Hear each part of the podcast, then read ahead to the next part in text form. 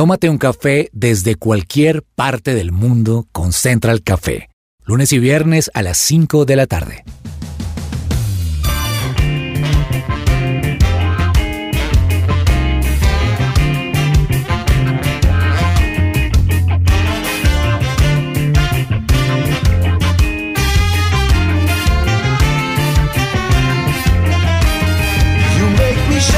Holy Spirit,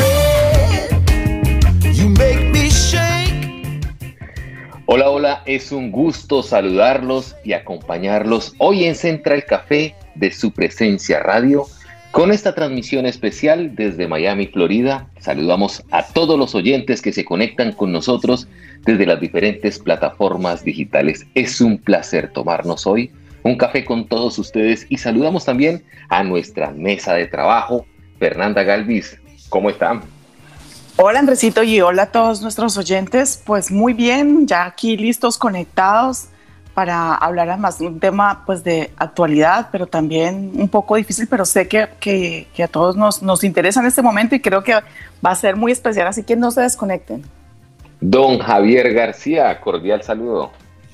Señor Sánchez, gusto saludarlo y bueno, oigan, me encanta, como siempre, en el lugar de la noticia, ¿no? Ahí en primera fila. Me encanta lo que, lo, que, lo, que, lo que vamos a hacer hoy. Como decía Fernanda, va a ser un programa muy interesante, bastante fuerte, un poco doloroso, pero de bastante actualidad y creo que vamos a, a tener una buena conversación y qué bueno tenerlo usted allí con información de primera mano.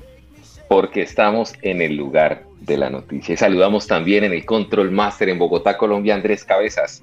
¿Qué tal Andrés? Me alegra mucho verlo, al igual que a Fernanda, a Javier y por supuesto un saludo especial enviamos a todos los oyentes de su presencia radio que siempre están allí fieles descargando nuestros podcasts, visitando nuestras plataformas en los distintos lugares donde ustedes pueden escuchar el programa Central Café. Para quienes nos están escuchando en vivo en su presencia radio, bienvenidos, pero también para quienes nos escuchan en Spotify o en SoundCloud, bienvenidos. Hoy vamos a tener un tema importante de la actualidad que está ocurriendo en este momento en los Estados Unidos. Así que bienvenidos todos y siéntense y tómense un buen café porque vamos a tener un tema muy interesante.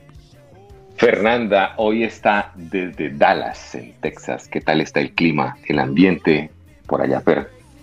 Bueno, pues les cuento que acá está muy caliente, un verano muy fuerte. Yo, yo ustedes saben, crecí un tiempo en la ciudad de Girardot y, y, que, y pensaba que eso era un calor verdadero pero el calor que se puede experimentar acá es mucho más duro. De hecho, para este tiempo no había unas oleadas de calor, eh, tanto acá en Estados Unidos como no sé si vieron que en Canadá, que hasta se quemó un, pequeño pueblo, porque realmente es un calor húmedo, pero es un calor un poco sofocante. Puede, puede, se puede llegar a los 40 grados de temperatura.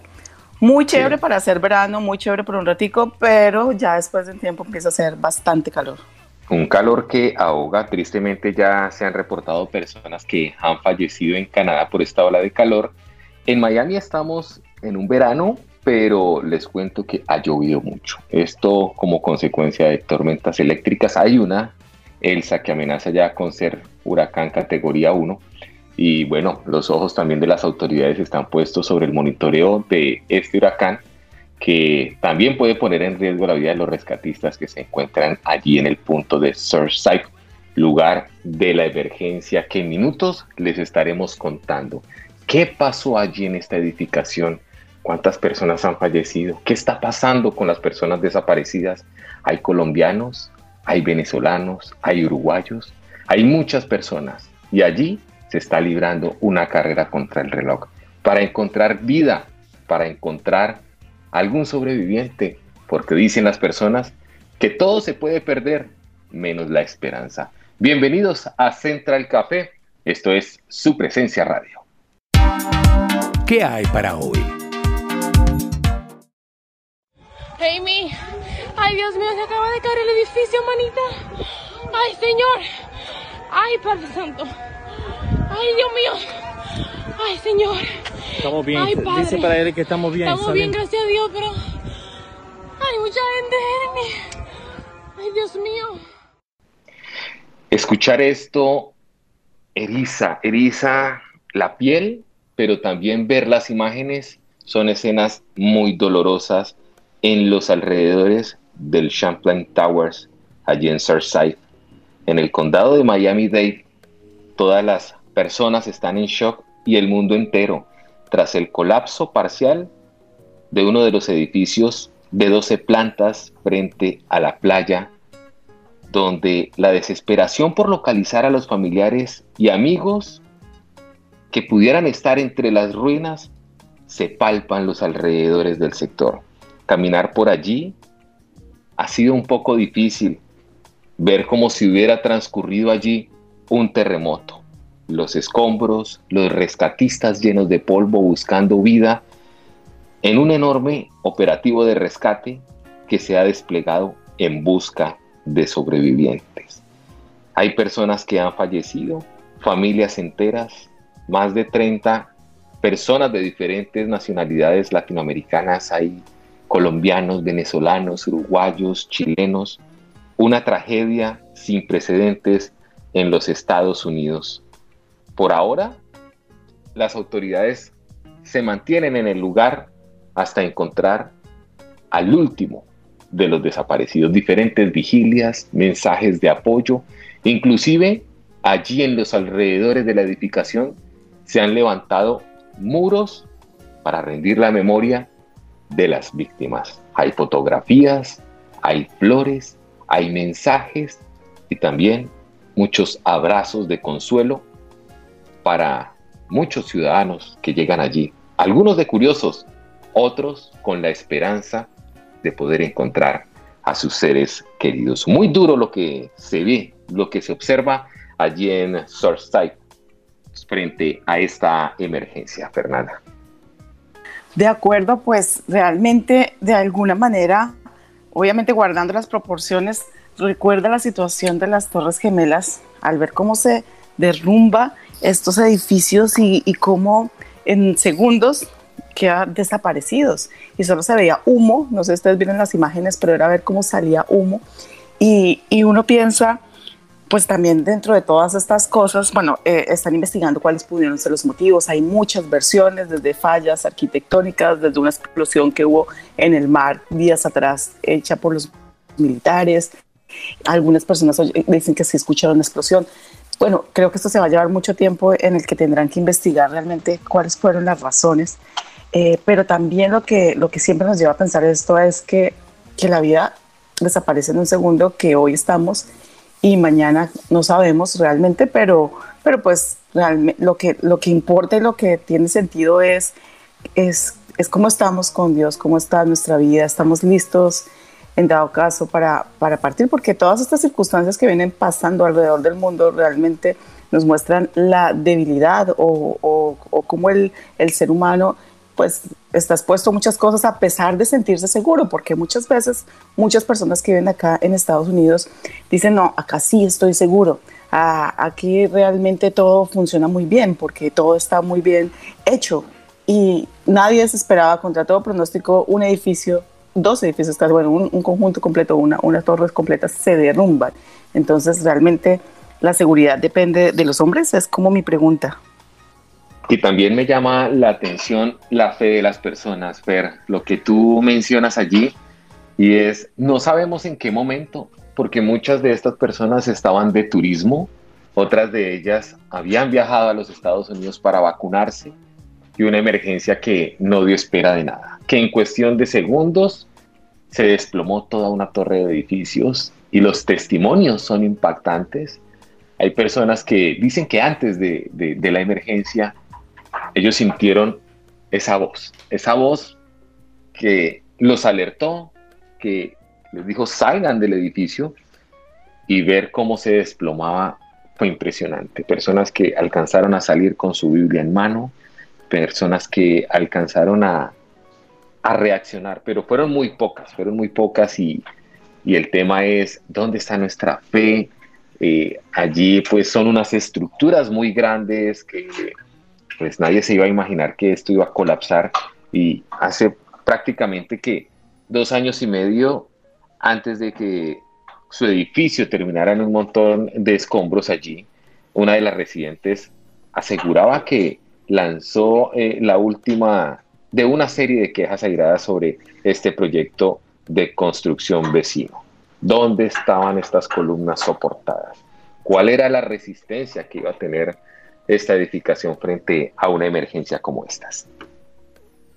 Y es que, Andrés, este edificio fue construido en el año 1981 y los edificios no se caen de un momento para otro. Esto no podemos pensar que, fue un, que se dio de un momento a otro y el edificio colapsó porque sí, según veo yo en artículos en, varios periódicos, eh, investigadores y personas que conocen del tema hablaban que desde el año 1990 este, este, esta, esta parte que colapsó comenzó a tener un hundimiento de 2 milímetros por año y uno podría pensar, bueno, 2 milímetros no es nada, pero en una, en una, en una construcción como estas de 12 pisos, habitada, eh, esos 2 milímetros por año comienzan a ser mella. Entonces, imagínense, son 30 años donde el edificio fue eh, hundiéndose estos 2 milímetros y generando esas grietas y, generando estos daños estructurales que inevitablemente terminaron en un colapso como el que estamos viendo y, muchos han visto las imágenes y es bastante doloroso lo que se ve allí y, la manera en la que se destruye este lado del edificio, pues es algo que, la verdad llama la atención y, genera un poco de, sorpresa, ¿no? Ahora, para, para uno no, les parece, sin embargo, extraño que en Bogotá, obviamente son terrenos diferentes seguramente, pero hay edificios de años, que podemos decir 50 años, 60 años, es más, que uno ya los ve que están como de medio lado, pero nunca ha visto uno un derrumbe de este tipo. Si uno va por la carrera 30, y esto ya hace parte de ese panorama en Bogotá, Fer, uno se da cuenta de hay un edificio llegando a la carrera 30 para tomar la avenida Suba, que yo siempre de que tengo su razón, lo he visto de lado. Una vez intentaron evacuarlo, pero dijeron, no, pues es una falla en la construcción, pero no hay peligro de colapso. Esto es su presencia radio. ¿Qué piensa la gente? Esta sección es posible gracias a Coffee and Jesus Bogotá. Bueno, pues ante esta situación que, vimos todos en, en, la ciudad de Miami y el derrumbamiento de este edificio, nos planteamos pues la pregunta sin ser arquitectos, sin ser especialistas, ¿por qué se colapsó este edificio en la ciudad de Miami? Y esto es lo que queremos preguntarle a nuestros oyentes. Tal vez no sé si han leído sobre esto o algunos serán eh, arquitectos, ingenieros civiles y nos pueden contar un poco de su opinión de por qué creen que colapsó el edificio Surfside en Miami-Dade. Andresito, recuérdanos las redes sociales donde pueden opinar nuestros oyentes. Bueno, nuestros oyentes, Fer, pueden opinar a través de arroba su presencia radio en Twitter. También les hemos hecho esta pregunta a través de nuestro WhatsApp, aquí en Colombia 310-551-2625. Si usted se encuentra en otro país, eh, el indicativo nuestro es más 57 y el número 310-551-2625 para que ustedes nos digan por qué creen eh, que, que pudo haber colapsado este edificio y también si tienen historias, si conocen de familiares, de allegados cercanos a, esta lamentable tragedia en Miami, también nos compartan sus opiniones. Y es que ante la preocupación de los habitantes de Miami-Dade tras el derrumbe del edificio en Surfside, las autoridades ordenaron ya la inspección de varias edificaciones en busca de posibles riesgos. Se habla de más de 20 edificios que requieren atención inmediata para ser certificados. Pero dejemos que sean los expertos, que nos pongan en contexto qué pudo haber pasado en esta emergencia y a esta hora establecemos comunicación con el señor Soliman, eh, Miguel Soliman. Él es experto en construcciones y una persona que ha estado también muy de cerca allí al lugar de la emergencia. Señor Soliman, bienvenido a Central Café de su presencia radio. ¿Cómo está?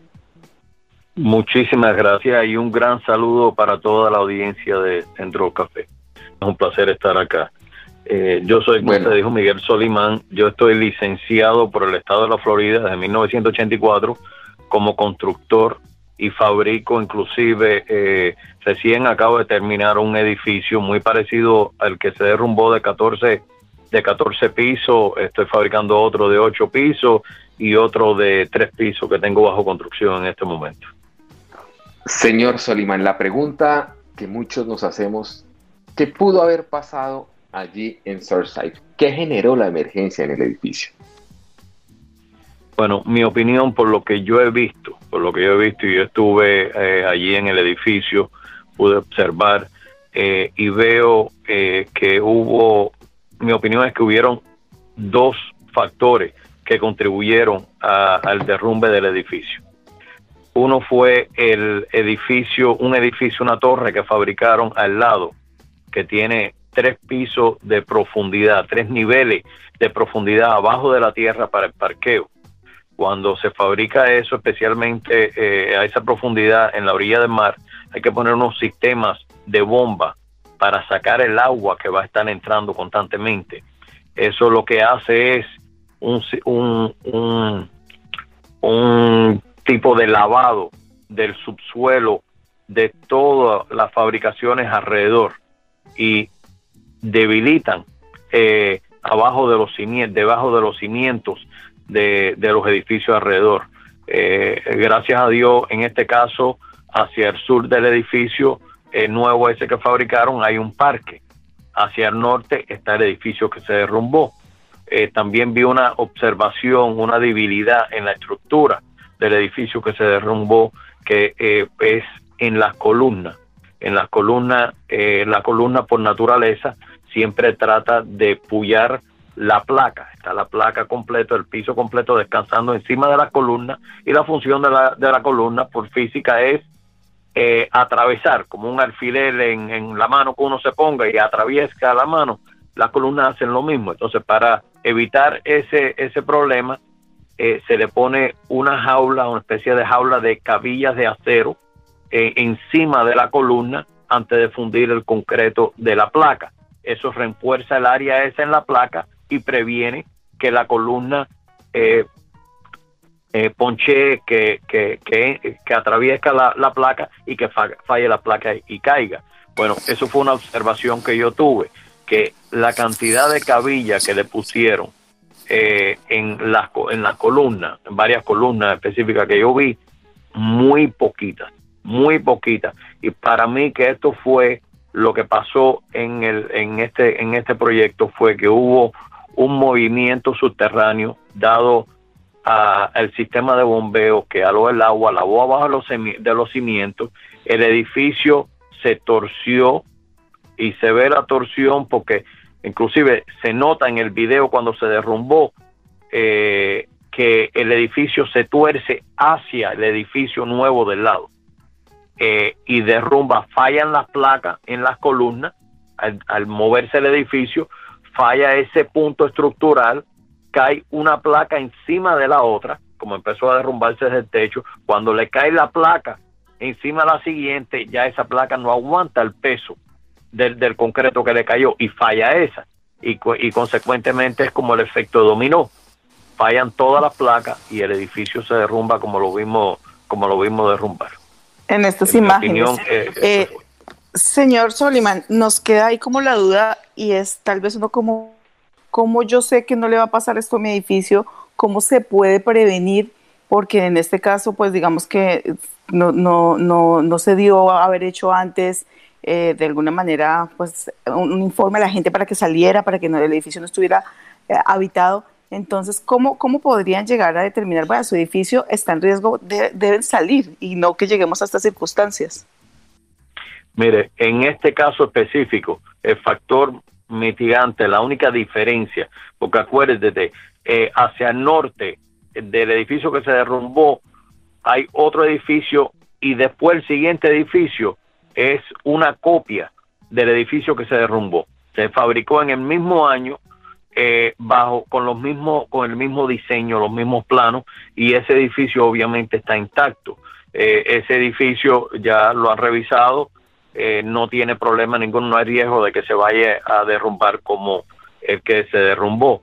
El, único factor de diferencia que hay entre esos dos hermanos edificios es la fabricación de, un, de una torre al lado que tuvo un sótano de tres niveles de profundidad. Eh, eso para mí es una gran indicación de que lo que yo estoy, eh, lo que yo estoy, bajo mi, mi opinión profesional, eh, diciendo es, es, lo que sucedió. Eh, yo inspeccionaría eh, todos los edificios al lado de edificios que se hayan fabricado recientemente con niveles de dos y tres pisos de profundidad. Ahora déjeme explicarle algo sobre el edificio suyo y rajaduras en el concreto. Es, es la naturaleza del concreto que tenga rajaduras. El concreto es un material rígido que no tiene flexibilidad ninguna. Nuestro planeta está constantemente girando y la Tierra moviéndose constantemente. Entonces es normal que salgan rajaduras. El problema de las rajaduras es la localización de las rajaduras, la cantidad de rajaduras y el tamaño de las rajaduras. Ahí es en donde viene el problema. Que haya una rajadura como el grueso de un pelo o de un papel, que haya inclusive varias rajaduras del grueso de un, de un papel, esos son rajaduras normales en el concreto que se van a ver en todos los edificios, inclusive hasta en las casas se ven, de un solo nivel.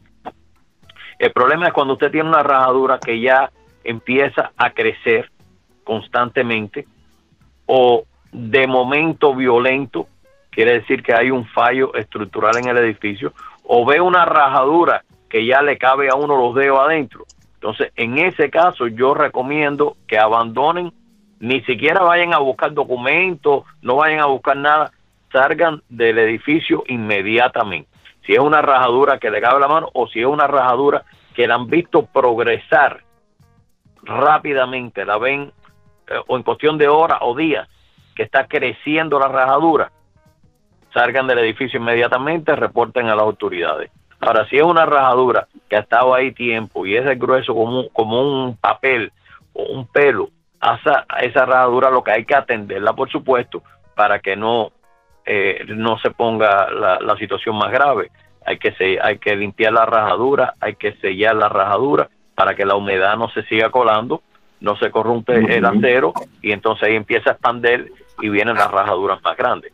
Muy importante también la, localización que les dije de la rajadura, eh, en donde es clave la rajadura, peligroso en columnas en las placas alrededor de lo que es la columna, porque viene el efecto ese de que la columna está tratando de, de, pullar la placa y ahí es en donde viene el fallo estructural, o en vigas de concreto que haya rajaduras en, la, en las vigas de concreto. Esos son los lugares clave en un edificio.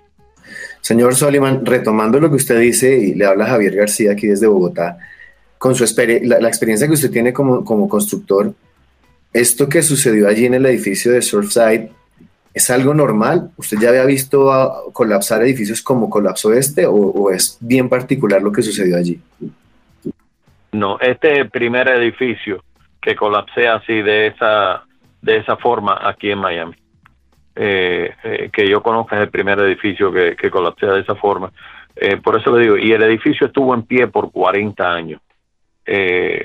La, falta de, de, la cabilla, del acero que yo menciono en la columna que yo observé, aparentemente cuando fue diseñado y fabricado hubo suficiente acero para sostener el edificio durante los 40 años, pero eh, cuando hubo una torsión, un, un pequeño movimiento subterráneo, que es una mínima cosa, dado, en mi opinión, al lavado eh, del, agua corriendo hacia ese hacia esa bomba que alan todo el agua subterránea eh, todo alrededor lavó los cimientos aflojó los cimientos eh, se dieron un, pequeño y como ya las columnas estaban no tenían la cantidad de acero que, que, normalmente se le va pues ahí hubo el fallo estructural cayó la placa y, y acá en la primera hace un efecto dominó y el edificio entero se desploma.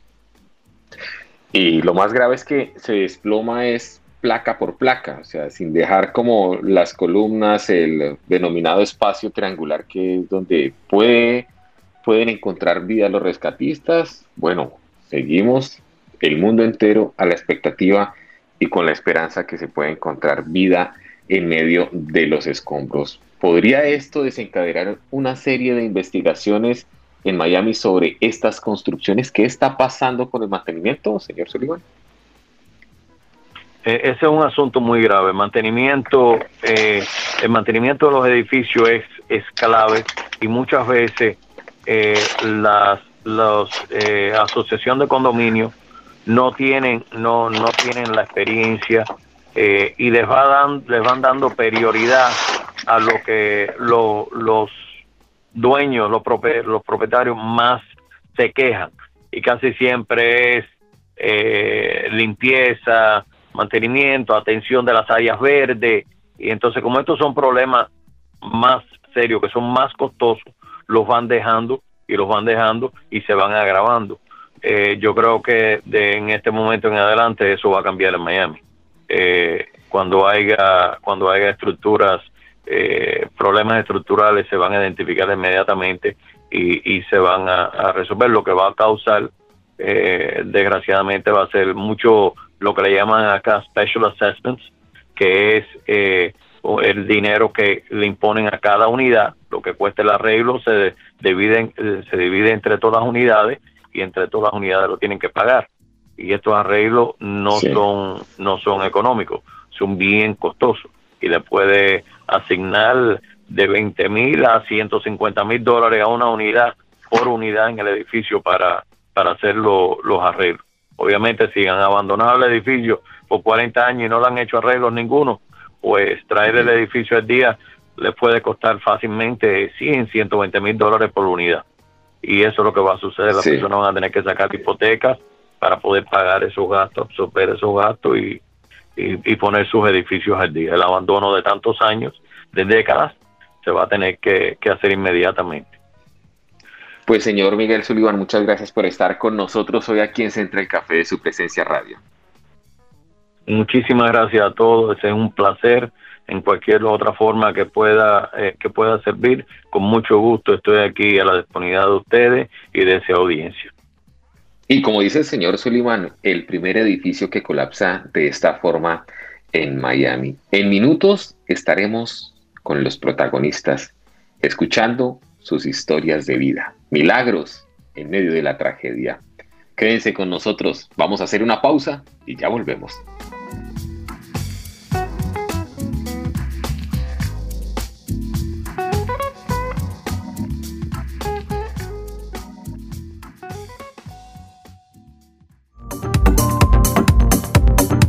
No te desconectes, estás con Central Café.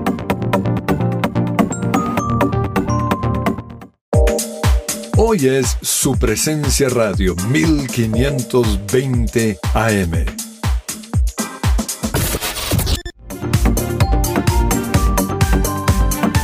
Regresamos a Central Café.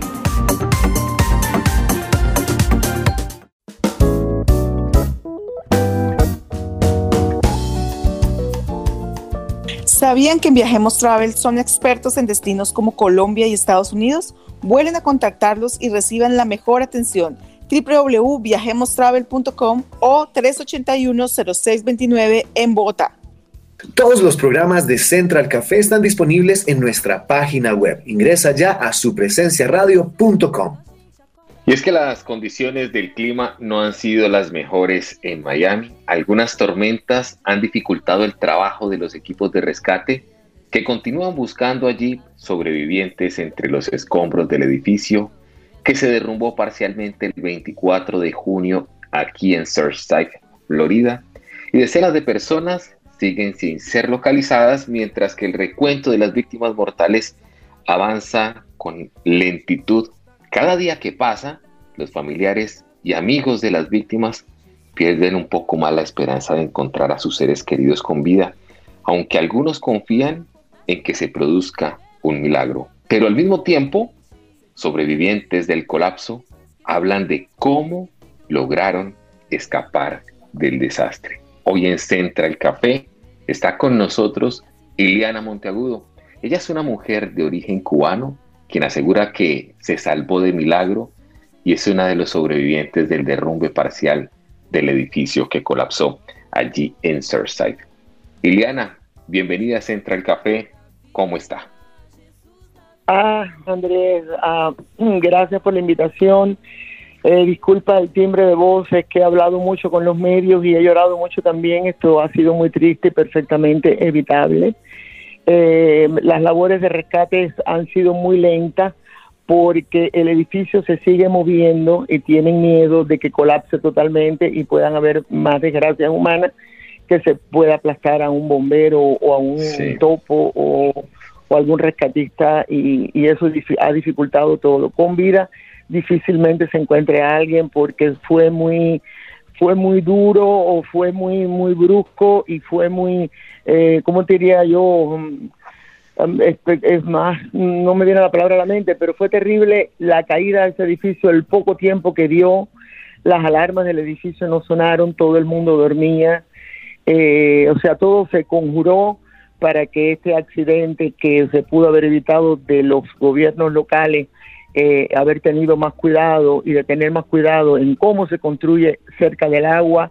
Eh, hasta a los 40 años que te vienen a revisar un edificio me parece demasiado tiempo cuando están expuestos a las inclemencias del, del, de, tú sabes, de, la naturaleza, de ciclones, del mismo salitre del mar que deteriora tanto los metales, las sí. esto, lo otro, eh, la arena que no es un sitio seguro tampoco.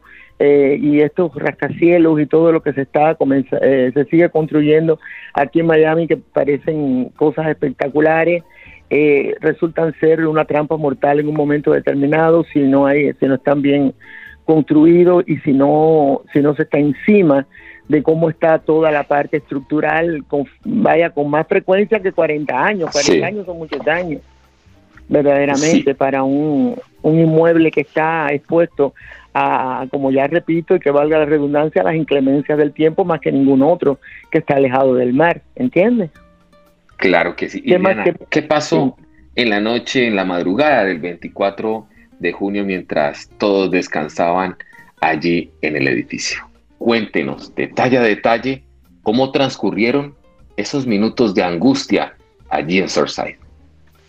Bueno, mira, la, la esperanza mía, la esperanza mía es que como eso eh, es un edificio más que todo de veraneo, de gente muy adinerada, a lo mejor la cantidad de personas que dicen que están desaparecidas no lo están. Tengo, le pido a Dios que así sea y que estén en cualquier lugar del mundo y que les hayan fijado en las noticias y que estén de viaje, porque ellos únicamente vienen a ese apartamento en el invierno nuestro por las inclemencias del tiempo de, los estados donde ellos viven, que son por lo general Nueva York y, y, estados muy fríos, ¿no? Washington, etcétera.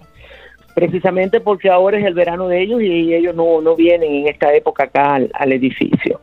Eh, me preguntaste, me parece, que qué pasaba a la una y tanto de la mañana ese día fatídico de esa noche del 24 de junio. Eh, había un silencio sepulcral en, en todo el edificio, o sea, los pocos o muchos eh, que estábamos allí se dormían y, yo estaba dormida también, pero algo me despertó, fue una fuerza muy, como sobrenatural que me, que me hizo que me despertara, porque ni me despertó un ruido, ni me despertó un movimiento, ni me despertó nada, no estamos en área sísmica. Eh, o sea, lo único que a nosotros nos amenaza en la Florida es un ciclón, tampoco había un ciclón en camino, que creo que ahora, creo que ahora viene uno.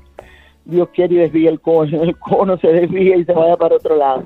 Bueno, conclusión, había un silencio sepulcral en el apartamento, pero a mí una fuerza sobrenatural me despierta y, y yo digo, ay, qué, qué raro. Mm, sentí entonces ya despierta un, una, una, algo raro, un craquido, un crack, una cosa así, y ay, seguro se me quedó abierta la puerta del balcón que da al, al agua déjame, déjame cerrarla porque ese es el aire que está batiendo algo aquí adentro del, departamento. Se voy a la sala y veo que la puerta del balcón ah, efectivamente estaba abierta como una cuarta de separación. Intenté cerrarla, pero parece que ya el edificio había tenido suaves movimientos y estaba descuadrado el riel y no la pude no la pude cerrar, desistí. Pero al mismo tiempo que estoy desistiendo de, de intentar cerrarla, digo, lo dejo para mañana siento un crack más cercano a mí.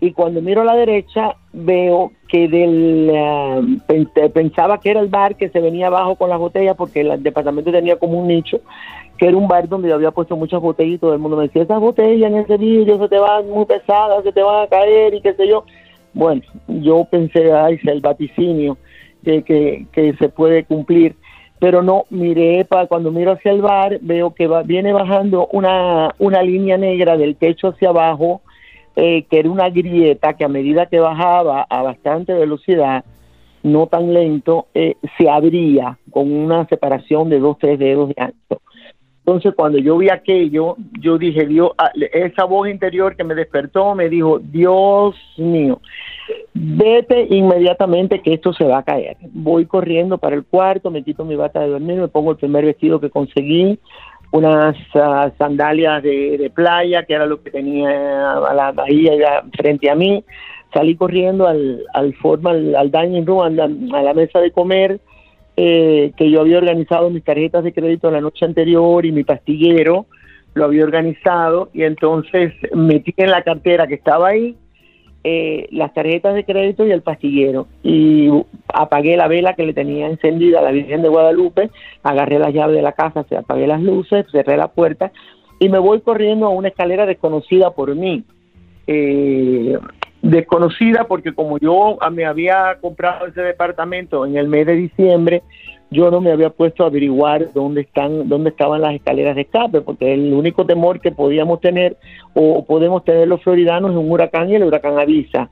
No es un terremoto en lugares sísmicos, no es un tornado, no es cualquier otro fenómeno natural que no te avisa, un tsunami pudiera ser, pero nunca ha habido, porque Gracias a Dios eso no nos preocupa en Miami. Conclusión que yo me voy a buscar una escalera eh, X que debía, que, debía haber de escape cerca del ascensor. Efectivamente paso frente al ascensor, estaba todo encendido y a la puerta y veo que son las escaleras de escape, y empiezo a bajar, darte a mi celular en la mano. Cuando bajo del sexto al cuarto, que eran escaleras pequeñas porque el edificio no era alto y las escaleras eran bastante cortas, eh, cuando voy por el cuarto piso siento un pracatán, pero que era una bomba, era un ruido infernal. Yo dije, ya se está cayendo el edificio. Ahí empiezo a gritar, Dios mío, Jehová de los ejércitos, Padre Santo. Yo no soy testigo de Jehová, pero llamo mucho a Dios por su nombre, como dice la Biblia esto, Padre Santo, ayúdame, yo no me quiero morir, yo no, yo quiero ver a mis hijos, Padre, por favor, yo quiero volver a ver a mis nietos, ayúdame, déjame vivir, no me quites la vida en esta manera tan terrible. Señor, por favor, que cuando yo llegue abajo la puerta de salida no esté impedida por los escombros, porque será mi temor, que cuando si Dios me daba la oportunidad de llegar al, al primer piso, que la puerta de salida al exterior de la escalera estuviera bloqueada por los escombros y yo me quedara ahí encerrada en el hueco de la escalera. Así que cuando yo llegué al, al, primer piso, pude abrir la puerta, gracias a Dios, y me encontré que salía un lugar lleno de polvo, que en la noche parecía como un humo, respirando toda esa tierra. El agua me daba más arriba del tobillo, yo veía unos carros eh, que estaban, bueno, ahí no le, no le había caído encima ningún, ningún eh, esto, escombro todavía eh, y yo dije, ¿en qué parte del edificio estoy? Porque yo este lugar no lo conozco, porque no era el estacionamiento. Entonces me di cuenta, al ver un edificio grandísimo, una torre enorme y bellísima que nos habían construido al lado, que tenía luz y me iluminaba un poco, me di cuenta que era el estacionamiento que daba a la piscina, eh, donde los ballet parking parqueaban los carros de los visitantes, porque los dueños parqueábamos por otro lugar y dándole la vuelta a la calle y eso quedaba frente a, a, a Collins Avenue, a la avenida principal de la playa. Entonces, pero cómo salía de ahí, sale en ese momento corriendo un muchachito delgadito, un morenito, que evidentemente era el security de turno esa noche y me dijo, esto es un terremoto, esto es un terremoto. Le dije, no, esto no es un terremoto, el edificio se está cayendo. Me dijo, mamá, tenemos que salir de aquí. Yo le dije, pero ¿cómo? ¿Cómo? Y él me dijo, sígueme, sígueme, porque habían agua y cables en el piso. Yo dije, si esto tiene electricidad, el agua conduce maravillosamente la, la electricidad es lo que me va a, me voy a electrocutar, no, no me moría allá, me voy a morir aquí, yo me quería ir del agua rápido. Y él me dijo, sígueme, sígueme y entonces eh, lo seguí y me encuentro con un obstáculo de una pared de más de un metro que yo no podía escalar. Pues mi edad, lógicamente, yo no lo podía escalar. Le dije que yo no podía, y le dije, ayúdame, y él me dijo, me, me tiende las manos para que yo le dé las mías, y en ese momento se cayó el celular, eh, lo perdí, pero a mí no me importaba, y la cartera la tenía porque yo sabía que en ese momento más que nunca yo iba a necesitar identificarme, eh, ¿no? Ya estaba, por lo menos estaba bajo el cielo, ya no estaba bajo, bajo bajo techo, que era lo más peligroso. Ah, entonces él me da las manos, subo ese paredón y cuando llego arriba me consigo con que se había o había una grieta, un, una grieta que se había abierto de más de un metro que yo tampoco podía saltar. Entonces él me decía, brinca, brinca. Yo le decía, no, yo no puedo brincar porque yo no puedo. Entonces miro a la izquierda, ya él no me podía ayudar a brincar, porque ¿cómo me va a ayudar a brincar? Ya él estaba del lado de allá. Entonces miro a la izquierda y veo que un pedazo de escombro de columna me podía servir de punto de apoyo. Expongo mi pie izquierdo en ese, en ese pedazo de columna que era un escombro finalmente, pero vi que me resistió mi peso y di una, una zancada, como decimos los cubanos, con el pie derecho y toqué tierra firme y ya salí a la calle. Cuando yo salí a la calle, lo único que yo vi fue un matrimonio jovencito con dos niños pequeños, americanos, que los niños lloraban y la mamá le decía, son que los sentía a los niños y los, acariciaba y los qué sé yo. Habían cuatro policías en la calle y yo quería irme y le pedí por favor a uno de ellos que yo no miré para atrás, Andrés, yo no sé lo que lo que lo que había detrás de mí, yo no yo no quería mirarlo. Entonces le pedí a un policía el teléfono celular, me lo prestó y comencé a llamar a mis hijos, los teléfonos no me venían a la mente porque los teléfonos inteligentes hacen a los dueños brutos, bruto. Entonces no me venían a la mente los números de los muchachos, pero cuando yo logré poner a acorde en mi mente esto y, y, marcar los números correctos de ellos, que me serené un poquito, eh, ellos oían el timbre, pero como veían números desconocidos, colgaban o bloqueaban ese número que nos estaba molestando a las 2 de la mañana. Ya eran las 2 de la mañana. Entonces ah, no contestaron, así que yo me vi en el medio de la calle sin zapatos, sin, una, sin un teléfono para llamar a un taxi. Eh, y había un muchacho jovencito de estos curiosos que iba a buscar a la novia que trabajaba en un restaurante tomando fotos de la caída del edificio. Y yo le dije, mijo, ¿tú tienes carro? Me dijo, sí. Yo le dije, por favor, dame un ride, dame, eh, llévame a casa de una prima mía que no vive lejos de aquí, en Colín y las 5, porque yo me quiero ir rápido de aquí. Y me dijo, yo te pago la, la, vaya, la, la llevada. Y me dijo, pero mi carro está como a dos cuadras estacionado, señor, y usted está descalza. Le dije, a mí no me importa, yo camino descalza, por favor, sácame de aquí. Entonces él me lleva hasta su carro, me monta, pone música cristiana que me dio mucha paz. Y cuando llego a casa de mi prima, que no era lejos, a esa hora de la noche se, se iba muy rápido, eh, no había tránsito, eh, eh, me lleva y yo le digo, ¿cuánto te debo? Me dijo, no, de ninguna manera, señora, no me debe nada, usted ha perdido mucho y, le voy a cobrar, desearle suerte. Yo le dije, bueno, mi hijo, Dios me lo bendiga y ahí me quedé en lo de mi prima, Ah, y al otro día fue que empecé a ver lo que había pasado. Y entonces mis hijos por la mañana me empezaron a llamar desesperados. Llama, y entonces mi prima los llamó como conocían el teléfono, contestaron y a los gritos, mami, perdóname, pero yo no sabía que eras tú, mami. Yo le digo, bueno, de esto sacamos una moraleja. Cuando uno no conoce el teléfono, tiene que contestar primero, porque cuando uno conoce el teléfono, uno dice, bueno, después a, a Juanita la llamo después pero y si es que algo pasó, como en este caso, por ejemplo, si es que un familiar está en un hospital o, o tuvo un accidente de carro y no tiene teléfono y alguien está tratando de comunicarse por alguna razón importante, las llamadas de desconocidos hay que contestarlas primero. De allá para acá, Andrés, te diré que nada, estamos mucha reunión con el presidente y con el gobernador y con los congresistas y todo, pero nadie, la Cruz Roja se ha portado muy bien, nos dio una habitación aquí en un hotel decente, el Marriott, aquí en Collins Avenue. Y tenemos desayuno, almuerzo y comida muy bueno. Ya yo estoy como la comida kosher de los hebreos porque está más rica que la que nos dan a nosotros. Esto, pero mucha desesperanza porque eh, los seguros se van a, dar a la quiebra, es mucha la pérdida y todo el mundo, el que vivía y el que no vivía, le va a caer encima el seguro. Yo todavía no tengo ni siquiera abogado, estoy que los medios no me dejan de todas partes del mundo.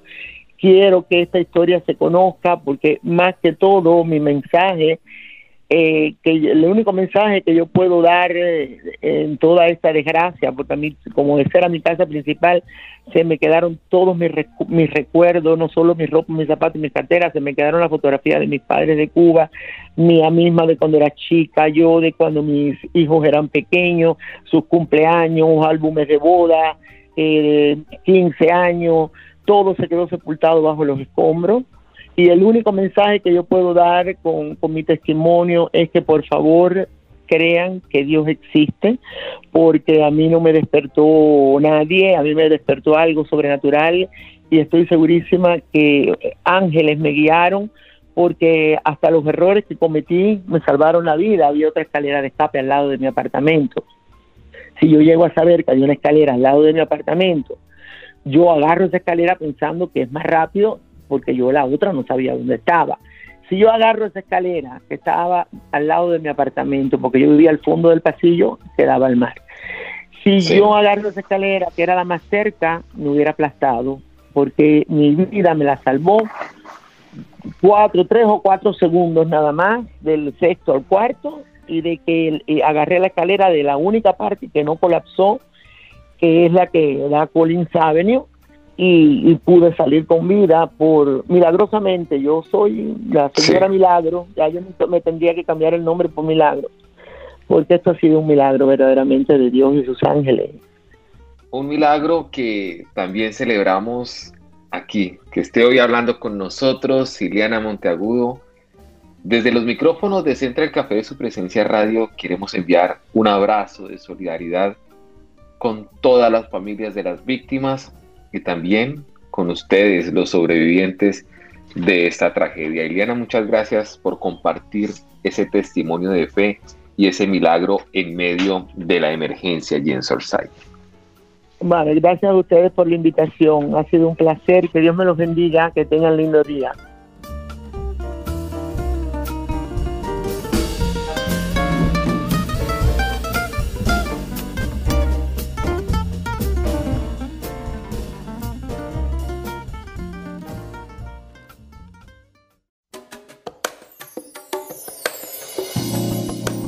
Café con...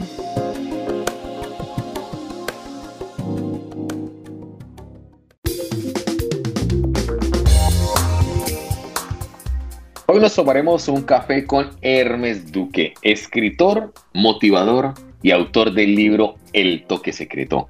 Hermes, bienvenido a Central Café, ¿cómo está? Bueno, un saludo muy especial para, para todos nuestros oyentes de Central Café. Muy agradecido por la invitación, muy contento y muy satisfecho de estar con ustedes en este hermoso día. Hermes, cuéntenos por qué el toque secreto. Bueno, el, toque secreto se resume en, el toque del creador en cada uno de nosotros. Cada uno de nosotros es y hace parte del plan de Dios, como todos lo sabemos, y a veces ni siquiera descubrimos qué quiere Dios con cada uno de nosotros. Entonces, el toque secreto es la capacidad que desarrolla cada ser humano en servirle a la vida, al creador, a los demás y habla precisamente de, que todos estamos en la capacidad y en la habilidad de desarrollar algo grande pues para, para el mundo, para la tierra, para nuestra familia, para nuestro hogar, para nuestra casa, para nuestra propia vida y lo más triste es que a veces ni descubrimos cuál es nuestro propio toque secreto. A eso se le llama el toque del creador en cada una de nuestras vidas. Muy interesante, Hermes, y retomando un poco, quisiera saber yo por qué es importante desarrollar la influencia. Sí, realmente creo que, que todos en esta tierra nacimos para influir. De hecho, lo que somos hoy es el resultado de la influencia que hemos tenido o que otros han, han tenido en nosotros. Siempre digo que el abuelo influye en sus nietos, el, el padre en sus hijos, el líder en, en, sus dirigidos, el joven en sus compañeros, el mundo entero influye y nosotros pues tenemos que detenernos y mirar de qué nos vamos a dejar influir y a quiénes vamos a influir. Entonces, eh, la influencia es esa capacidad que, que Dios nos dio para, para ayudar a otros, esa necesidad que todos tenemos y que estamos dispuestos y expuestos a recibir y al mismo tiempo a desarrollar en otros, pues a partir de la dotación exclusiva de nuestro Dios. Entonces, el, el tema es influir positivamente, influir en un futuro y dejando un legado, ¿no? que cada uno de nosotros tiene y debe conocer. Básicamente, el toque secreto habla sobre el poder de la influencia. Ernest, ¿cómo descubrir mi propio toque secreto? Pienso que a cada uno nos llega de manera diferente. Eh, sencillamente tenemos y somos conscientes de que pasaremos y lo que dejaremos pues es ese legado o, la misión que, que, hayamos inseminado en nuestros hijos y en nuestra, y en nuestra descendencia. Entonces, lo primero que tengo que descubrir es mi habilidad, para qué soy bueno, por qué Dios me puso en esta tierra, cuál es el objetivo de mi vida y cuáles son mis grandes habilidades. Segundo, cómo esas habilidades pueden ayudar al mundo. No necesitamos cambiar el mundo, necesitamos cambiar nuestro propio mundo partiendo de lo que somos como, como seres humanos y como personas.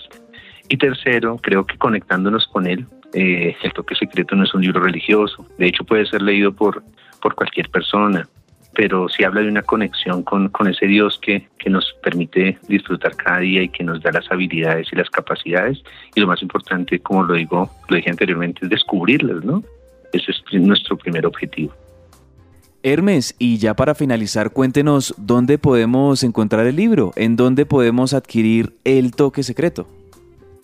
El toque secreto está a disposición de, de, nuestros oyentes en cada una de las tiendas de la Librería Nacional del país. La Librería Nacional pues tiene muchos puntos, usted lo encuentra en internet o lo puede pedir a domicilio al 316 606 1579. 316-606-1579 y le llegará a domicilio a, la puerta de su casa. Eh, con muchísimo gusto también nos puede encontrar y lo puede pedir en arroba un tal que ese es el nombre de mi autoría, y en YouTube, Facebook, Instagram como eh, arroba un tal o un motivador. Y con muchísimo gusto les hacemos llegar el toque secreto a la puerta de su casa. Pues es Hermes Duque, escritor, motivador y autor del libro El Toque Secreto. Hermes, muchas gracias por estar hoy con nosotros aquí en Central Café, su presencia radio. Muchísimas gracias a ustedes por la invitación. Un abrazo y un saludo muy especial a todos nuestros oyentes de Central Café. La invitación es a que tenga en sus manos el toque secreto, disfrútelo, no olvide pedirlo al 316-606-1579 y con muchísimo gusto a cualquier parte del país se lo hacemos llegar. Un abrazo para todos y muchas gracias una vez más por la invitación.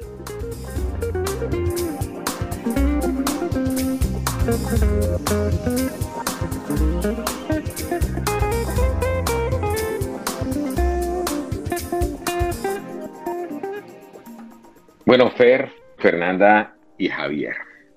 ¿Cómo vieron el testimonio? ¿Cómo lo escucharon? Cada detalle que entregó nuestra invitada de cómo un milagro le salvó la vida allí en medio de la tragedia.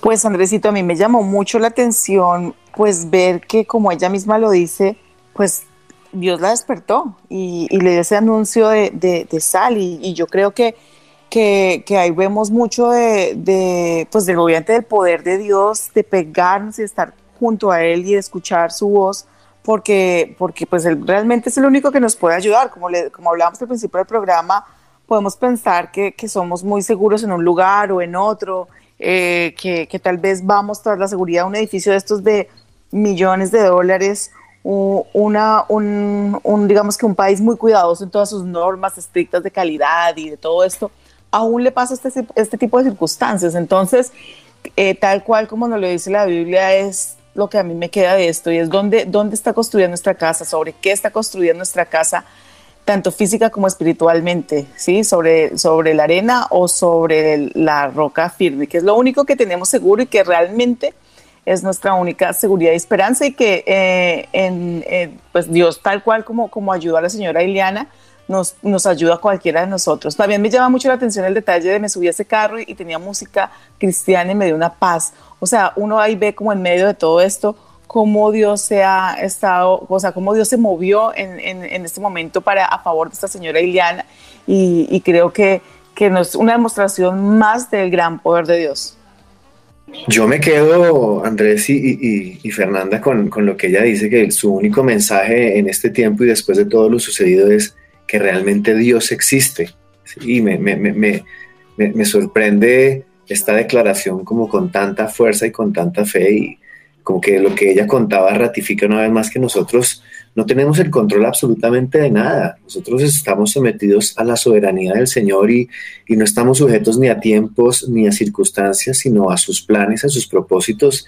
Y es increíble ver cómo realmente Él impidió que ella fuera uno más, una, una más de esas víctimas y, la guió. O sea, me sorprende cómo fue Dios mismo guiándola, sacándola y llevándola hasta un lugar seguro. Entonces creo que la conclusión para mí y la, y la enseñanza es realmente Dios existe y, no podemos seguir ignorándolo Dios, frente a todo lo que estamos viviendo. Y es un testimonio muy impactante el de nuestra invitada que nos lleva a retar esa fe, apropiarnos de ella diariamente y son decenas de testimonios que, que a diario se van conociendo de personas que como ella milagrosamente lograron salvar su vida. Y me quedo con, una frase que, que escuché en los últimos días allí en este punto y es sobre la esperanza. Una de las personas que sobrevivió decía que la esperanza es esa luz que no se ve, pero se siente. Y si tienes fe en Dios, es esa luz que nos indica que no estamos solos, que Él está ahí a nuestro lado y es el presagio de un nuevo amanecer que se acerca a nuestras vidas. De esta manera llegamos al final de nuestro programa con estos testimonios impactantes llenos de fe. Seguimos expresando nuestra solidaridad desde Bogotá, Colombia, desde Texas, desde Miami, desde cualquier lugar del mundo, a todas las familias que han perdido a un ser querido allí en la emergencia que se registró en Surfside. Que Dios los bendiga y nos vemos en una próxima ocasión.